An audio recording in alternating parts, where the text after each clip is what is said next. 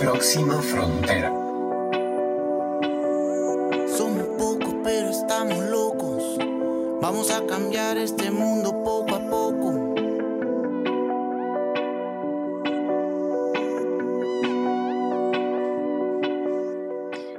Hola, hola, ¿cómo están por ahí?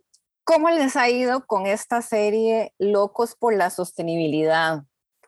Queremos que nos cuenten cuáles escucharon, qué les gustó, con quién se identificaron, son parte de estos locos y locas por la sostenibilidad.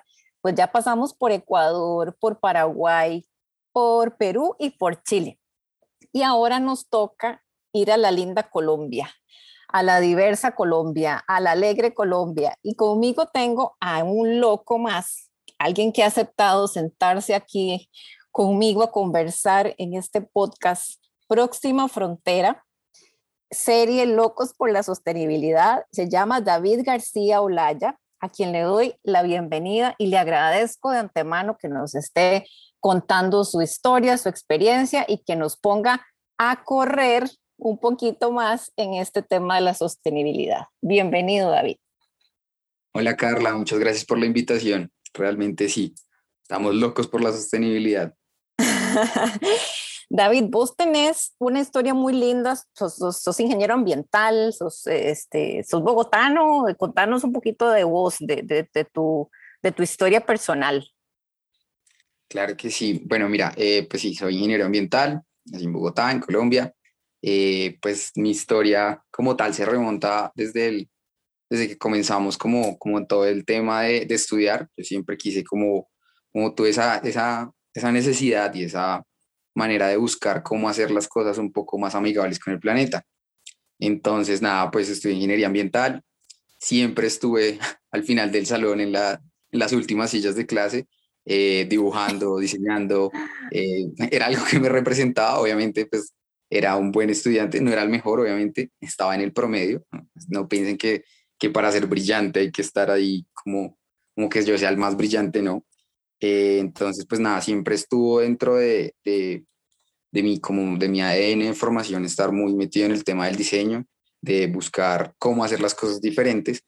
Y, y pues ya comenzamos como tal, eh, pues la historia de, de, de, Magma, que son mis zapatos, eh, con la cervecería. Entonces... Ok, ok, ok. Aquí ahora hagamos un, acá hagamos un, un poquito de parada porque ya le estás contando todo el cuento a los oyentes y tenemos que empezar paso por paso. Entonces, vos tenés un socio que es de la parte de ingeniería química, ¿cierto? Fue lo que, sí. que me contaste. Y entonces, junto con él, empezaron a trabajar en un proyecto victorioso, porque, bueno, pusieron el nombre de Vinicia, que significa victoria, y ese fue el arranque empresarial de David. Eh, ¿Cómo se llama tu socio? Nicolás, Nicolás Ramírez. Ok, Nicolás y David entonces se lanzaron al agua, como, como decimos, y empezaron con el tema de la cerveza. Sí, la cerveza, la cerveza artesanal. Entonces, pues no sé si te comentó antes de, de eso, digamos como nosotros comenzamos como desde tercero, cuarto semestre, pues él, él, le gustaba mucho el tema y comenzamos a hacer pruebas, pruebas, pruebas y ya llegamos como a un estilo de cerveza que nos representaba y pues nada, y sí, como tú dices, nos botamos al agua. Y, y, me mencionaste una palabra que me, me, gusta mucho y creo que no, pocas veces pensamos que en un mercado, en una industria como la de alimentos o la de bebidas o la de la cerveza, la mm, palabra competencia versus colaboración eh, pueden convivir. Y, y me decías cuando conversábamos previamente que si bien es cierto, frente a los consumidores muchas veces las grandes empresas, las más tradicionales, eh, pues tienen, por supuesto, sus, sus partes de, de, de, su pastel, ¿verdad? Su porción de pastel de mercado es grande y, y, hay una parte que conservan las artesanales, pues a la hora de la, de la realidad, de la calle, de los festivales, pues todas colaboran, todas se invitan, todas participan porque los consumidores imagino yo, son tan diversos y hay tantos gustos que satisfacer que es mejor que estemos trabajando en colaboración y no cerrándole espacios a los pequeños medianos que podrían complementar una oferta de valor. Sí, sí, sí te comentaba, digamos, cuando introducimos como en la cultura cervecera, pues nos dimos cuenta de eso, que digamos, la cultura cervecera es como todos los, los pequeños artesanales contra los grandes. Pero ese, ese mercado como de contra, pues no es tan cierto realmente, porque lo que tú dices es tan diverso y son tantos sabores que pueden existir en ese mundo del, de la cervecería artesanal y de, todo el, el, craft, por así decirlo, que al final los eventos que se hacen pues invitan igual a los, a los cerveceros pequeños y pues nos damos vista a todos. Entonces es muy chévere y, y eso que aprendimos durante ese trayecto de, de Vinicia, eh, pues lo quisimos replicar en Magma. Entonces de ahí surge la idea de como toda una economía colaborativa y ayudarnos entre, sin importar, digamos, el, el tema de competencia, ¿sí? De, el tema de competencia y la competencia ya está como mandada a recoger, por así decirlo, eh, desde mi punto de vista, porque pues, o sea, ya hay mercado para todos, realmente no hay, no hay algo que no diga como, no, esto no se puede vender, hay mercado para todos, y ya no se trata de, de una competencia de, de, aplastar, de destruir al, al, al, a su competencia, digamos, a, a, los otros, sino que es una, una manera de, de competir, es eh, siendo mejores y pues ayudando al otro. Entonces, como si yo le ayudo a él, luego me va a a mí y pues nos vamos a ayudar entre sí.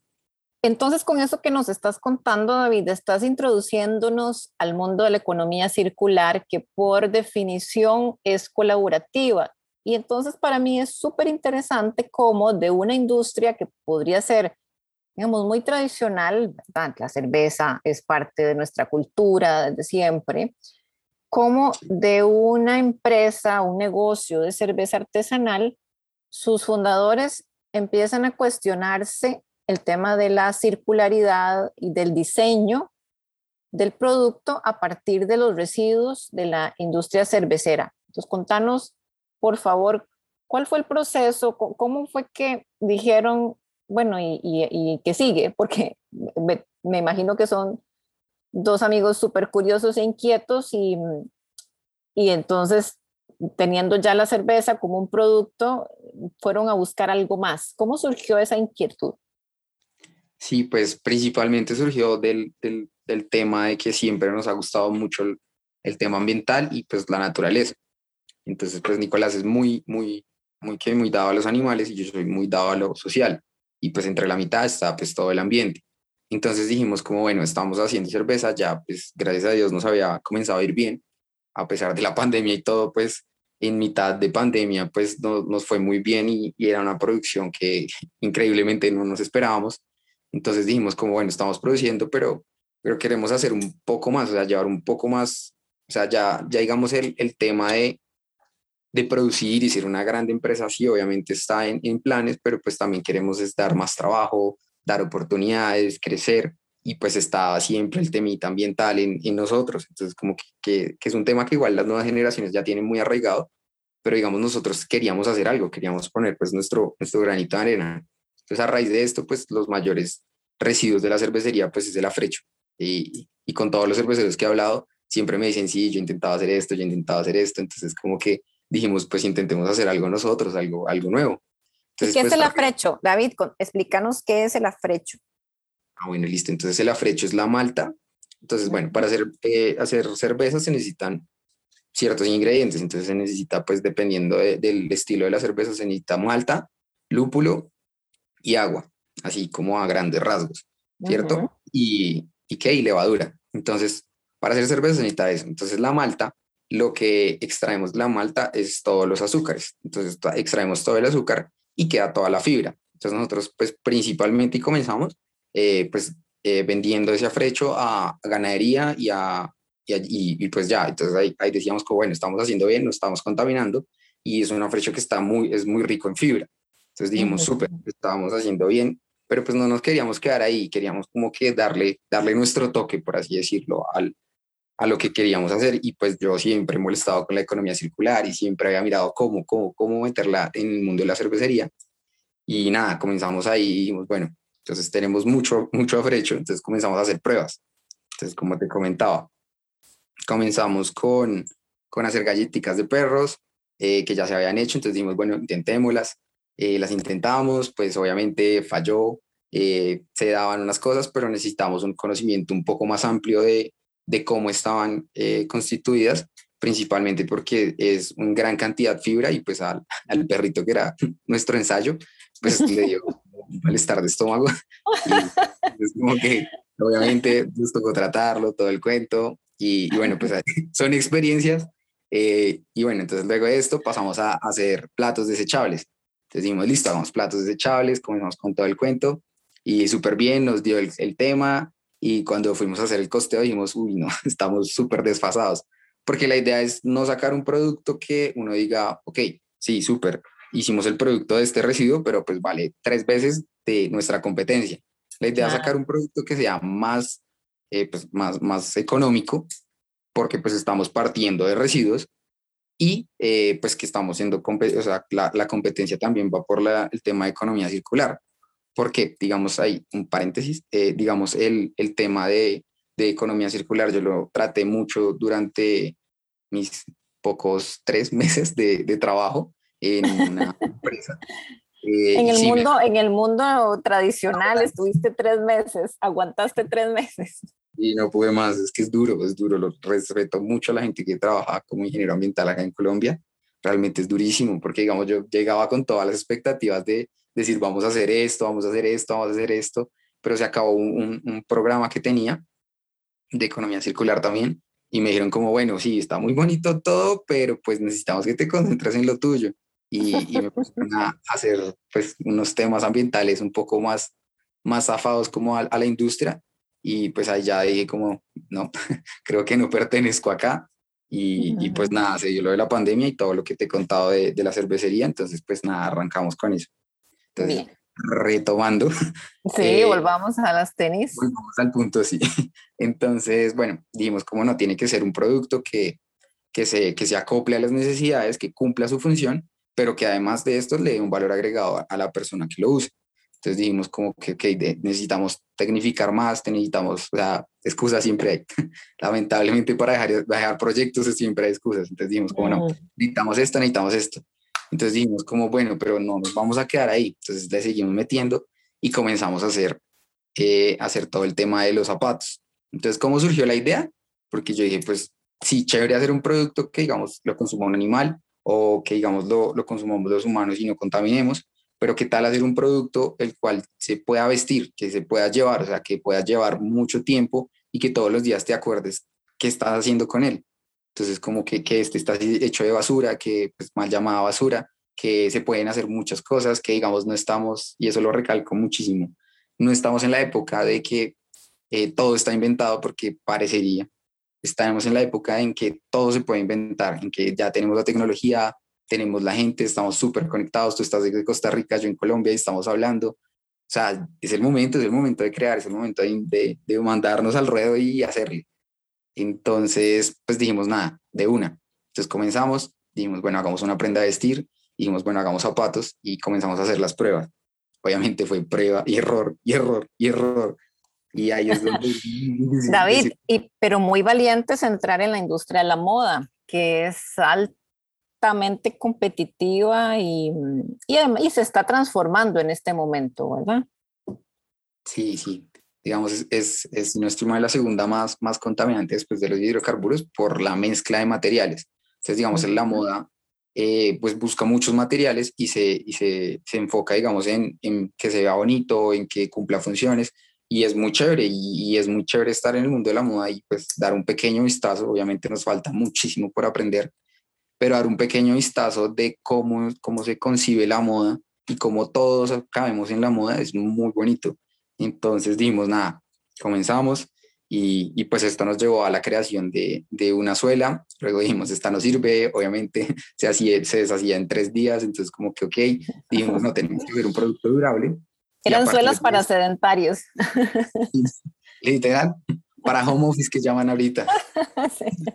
Entonces, entonces sí, no, no tocó, tocó darle un vuelco ahí y, decir como que no puede ser 100% de afrecho, pero sí tiene, puede tener un porcentaje que le dé estabilidad y que le, le, pues, le, aporte propiedades. Entonces, bueno, de ahí ya comenzamos, lo constituimos todo y dijimos, listo, ya teníamos un producto, éramos eh, económicamente viables y, nos dimos cuenta que pues, los zapatos, si no el 100%, una, un alto porcentaje, pues va a terminar en, o en la basura. Digamos, en Colombia hay, hay, hay un gran tema que, digamos, puede terminar en las alcantarillas y generar inundaciones, o, en el peor de los casos, pues termina en el mar, entonces contaminando nuestros mares. Entonces dijimos, no, pues, ¿qué, qué hacemos ahí? Entonces dijimos, no, pues, necesitamos de economía circular. Dime. Antes de entrar en el tema de los residuos, porque, ojo, un empresario con el chip de la economía circular muy instalado, no solo pasa por todo este trajín de, de inventarse el producto, hacer las pruebas, hacer que sea económicamente viable, que sea técnicamente la tecnología, todo esto también posible. Eh, y luego, ¿dónde iba a terminar eso? para nuevamente, porque si bien ustedes estaban tomando un residuo de una industria que, que, conocían, no iban a generar un producto que generara más residuos del, del, originalmente, que puede tener una salida muy sencilla alimentando este ganado, ¿verdad? Entonces, es, todo un juego, yo creo, de, de elecciones y de decisiones y saber hasta dónde vas a empujar un nuevo producto sin que eh, eh, vestir un santo te deje otro desvestido, ¿verdad? Podríamos decir acá.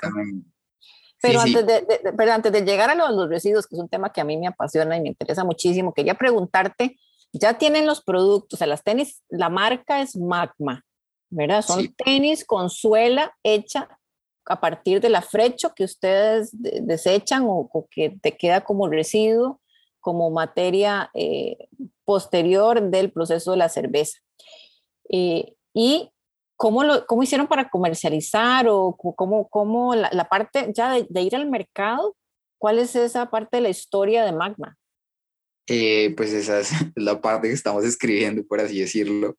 Eh, hemos encontrado que hay, hay bastante gente interesada y que pues, no, nos sorprendió realmente.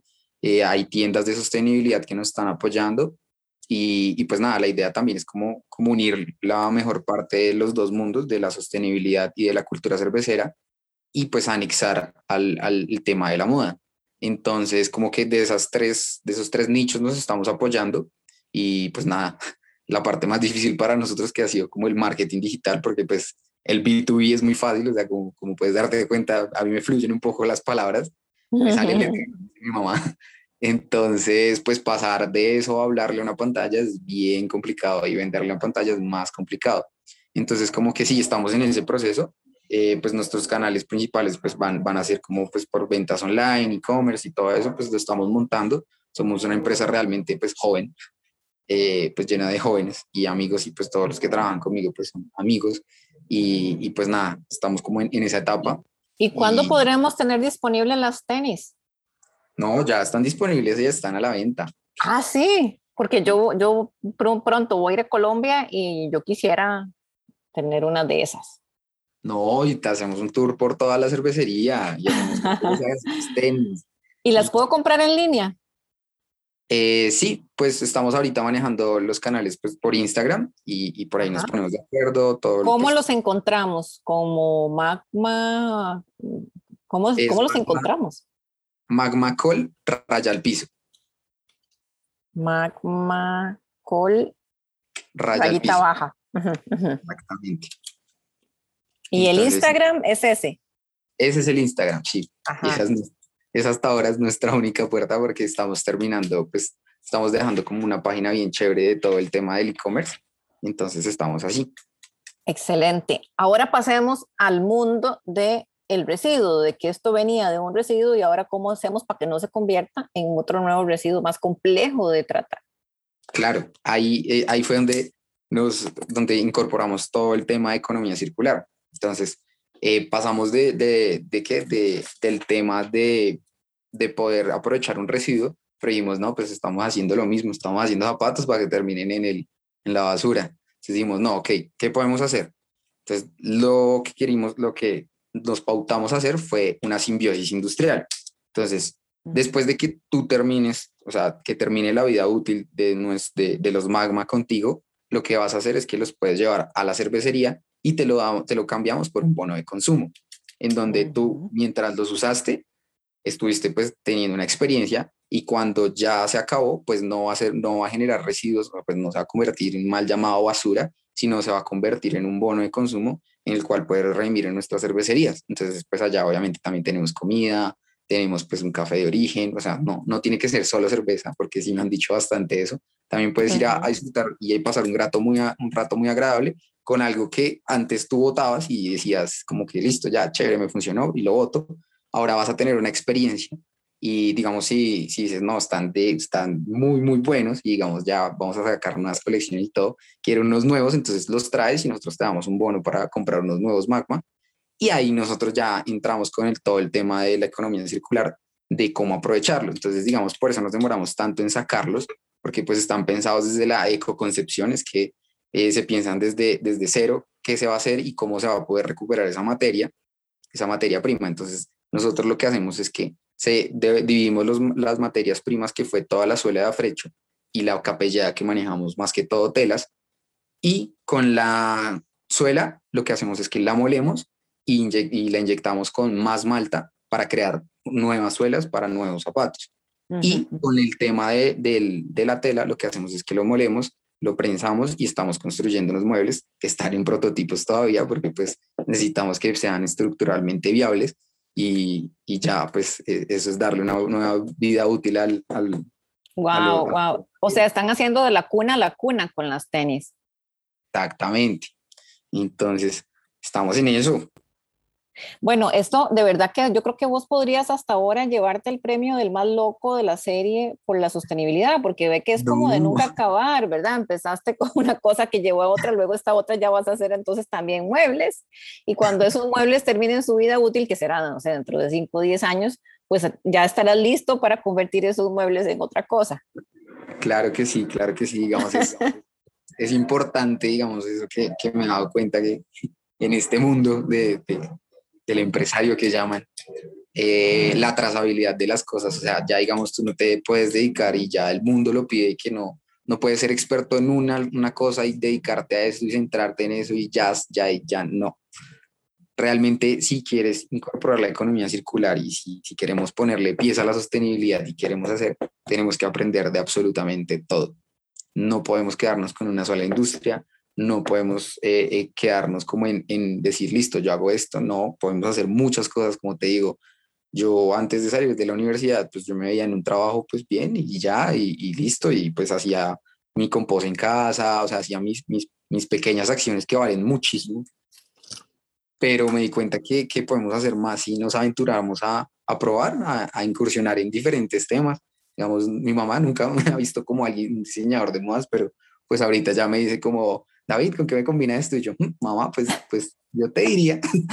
eh, entonces, como que el, aprendizaje y, y el, saber y el conocer de muchos temas está muy, muy, muy radicado en la economía circular y lo recalco muchísimo porque pues así, así es como hemos, nos ha ido pues medianamente y vamos pues surgiendo y pues cada vez surgen nuevas ideas y pues nada, las vamos llevando a cabo.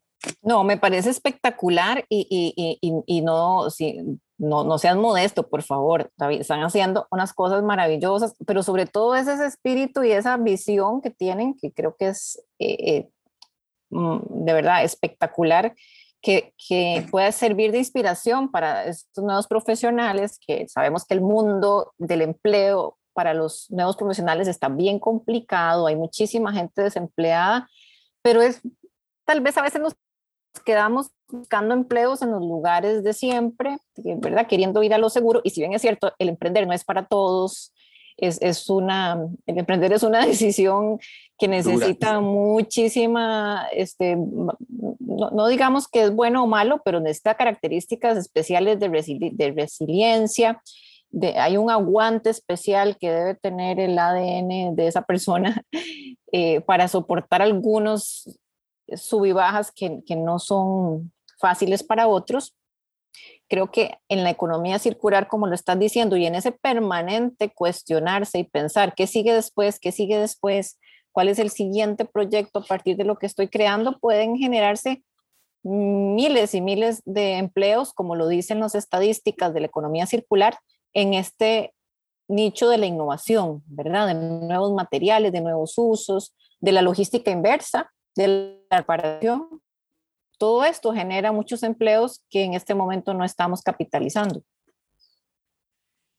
Sí, digamos, eso me parece, me parece crucial para darle un poco un impulso al país y pues, digamos, yo, yo creo mucho en Latinoamérica y, y respeto a la gente que digamos que se quiere ir del país y hacer cosas por fuera, la respeto enormemente porque es una decisión muy difícil para mí, yo no la podría tomar. Yo creo en Latinoamérica y creo que la innovación va a ser el, el boom de Latinoamérica, va a ser la quinta revolución industrial que, que llama, porque la cuarta ya es la, la tecnología. Entonces la quinta va a ser la revolución industrial de Latinoamérica. Creo que Latinoamérica, precisamente por lo que tú dices, por lo que digamos vivimos a veces con no con las full comodidades, como que la, la, la zona de confort siempre está como un, paso más. Siento que siempre nos inventamos cosas y, y, y, nada, pues apostarle todo por el todo y, y ya, ese soy yo. lindísimo, David. Decime una cosa, en Colombia uno, uno escucha que, bueno, de lo que conocemos, que tiene una política pública bastante robusta en temas de de emprendimiento, de estos ecosistemas de emprendedores, se, apoya bastante en los emprendedores, hay bastantes mm, redes activas, pero también hay una política pública bastante robusta en tema de residuos. Em, ¿Cómo calificarías eh, el ambiente emprendedor y en, e, de economía circular en el momento en el que está Colombia ahorita? Uy, pregunta dura. Eh, pues mira, te soy muy sincero y pues casi siempre yo hablo pues con la verdad, así no, no tenga muchos amigos y por esto, digamos, yo, yo siento que a Colombia les falta avanzar muchísimo, porque lo que tú dices, la, la política es muy robusta, eh, se, se atiene a muchas cosas, pero en la práctica uno ve que las empresas y hasta uno mismo a veces, uno pues cumple por, por cumplir una norma y más no cumples por, porque realmente lo, lo siente allegado. Entonces, digamos, eso es un tema que también estamos pues, incentivando con, con, la que, con, con todo lo que estamos haciendo, que es ver y mostrarle a las empresas que si se hacen bien las cosas y se hacen hasta el final de la cuna a la cuna, como tú dices, eh, pueden haber eh, avances pues, económicos muy grandes. Entonces, como que decirles como no es solo por cumplir, esto también es un factor diferencial que les puede ayudar a todas las empresas porque la economía circular cabe en toda la, cualquier, o sea, en cualquier, en cualquier, cualquier industria. Estoy seguro que se puede incorporar la economía circular y puede generar lo que tú dices, nuevos empleos, una forma, una forma de mirar el mundo diferente. Digamos, yo tengo varios amigos que sí, o sea, estudiaron y tienen puestos muy grandes y les ha ido súper bien y, y, realmente, pues, ya, ya el tema del salario y el tema como de sobrevivir está, está pasando a un segundo plano y están diciéndome como, parce, es que lo que usted hace está muy chévere y está esto. Y obviamente yo digo, claro, o sea, sí, está muy chévere y todo, pero pues, o sea, es duro, es duro. Entonces, como que el tema también de, de buscar y crear nuevos empleos y que los, los empleadores busquen la felicidad también del empleado y que el empleado también pueda aportar a la, a la, que, a, a la empresa y a la industria, pues me parece muy importante. Y me salí de la pregunta. Entonces, retomando la pregunta, eh, pues me parece que, que, hace falta avanzar bastante. Digamos, el tema de, de emprendimiento sí está muy apoyado y, y, también pues, pues me parece genial. Y incluso yo estoy eh, pues mirando a ver si nos apalancamos con, con uno de ellos eh, para, pues, para poder ser un poco más grandes, pero pues o sea, también el crecimiento, pues nuestro crecimiento quiere ser un poco más in situ, que digamos, si, si, si queremos digamos, ya el 10% de nuestras exportaciones se van para México o para Costa Rica, pues la idea es llevar las, las, máquinas, gente calificada y poder montar allá eh, pues nuestra pequeña industria, porque pues eso le da, le da pues impulsa el país y no, y no estamos contaminando de más. Además, pues creo que en todo el mundo ya hay cervecerías artesanales que están, yo sé que están súper atentas a, a, a, que yo saque convocatorias y pues poder poder estar en otro país, pues me parecería súper chévere. Es, es como nuestra nueva frontera. Pues lindísimo. Y mira, lo acabas de decir, la pregunta para cerrar, porque ya el tiempo nos gana, es cuál es la próxima frontera de David con Magma y Victoria. Eh, entonces, un, un, concepto como tipo mm, eh, expansión, llevando no solo la marca, sino la producción. Nos decís que puede ser su próxima frontera, pero contanos ¿Cómo, ¿Cómo te ves en los próximos años con tu socio y con los dos negocios que están llevando adelante? Bueno, digamos como tal, la cervecería ya, ya Nico se, se ocupó el 100% de la cervecería y yo me ocupo el 100% de Magma, precisamente porque es dificilísimo poder eh, coordinarlo las dos cosas entre los dos. Entonces, como que dejamos un poco al lado de eso. La idea sí sería pues una expansión juntos, eh, pero la idea también es llegar y pues apoyar a los cerveceros de, de, cada país. Eh, como tal, la frontera, yo diría que tenemos como dos fronteras a, a, a corto plazo. pues la primera es poder que el mensaje llegue un poco más a, a todo el mundo, cambiar un poco el, el ciclo de, de producción de, del calzado en, en Colombia y pues en el mundo. Esa es como la frontera más a largo plazo, perdón. Y la a corto plazo pues es, es poder dar ejemplo y cambiar. Nosotros siempre creímos que el cambiar está en nuestro ADN y, y, pues nada, dar ejemplo es la manera más fácil de decir, veas que se puede. No, no está todo hecho, se puede hacer muchas cosas y, y ya esa, esa creo que sería nuestra frontera. Bueno, tremendos retos y me encanta Magma, es eh, lo que está, mm, como, así como formó los continentes, eh, así Magma está eh, reinventando un mundo, está derritiendo viejas estructuras y creando nuevas, le está poniendo lindos zapatos a la economía circular para que pegue carrera, ojalá en Colombia y en toda América Latina. Y Vinicia sigue siendo pues, la marca de cerveza que significa victoria y a partir de la cual se desató este otro emprendimiento que sabemos que será a la vez la semilla de muchos otros proyectos. Eh, David, de verdad, encantada de conocer esta historia, de poder compartirla con nuestros oyentes. Reitero que es, creo que el premio de más loco te lo vas llevando vos en esta serie y me encanta. Y espero de, también muy, muy ansiosa poder tener mis tenis colombianas Magma eh, acá y ponérmelas todos los días y como nos cuenta nuestro amigo mutuo Christopher Bros en su libro de la basura no existe, todos los productos super reciclados, que es lo que ustedes están haciendo, super reciclaje, están llevando más allá del valor del residuo, algo que que se puede eh, vender a, no solo a un precio mayor, sino que genera valor social, ambiental y económico.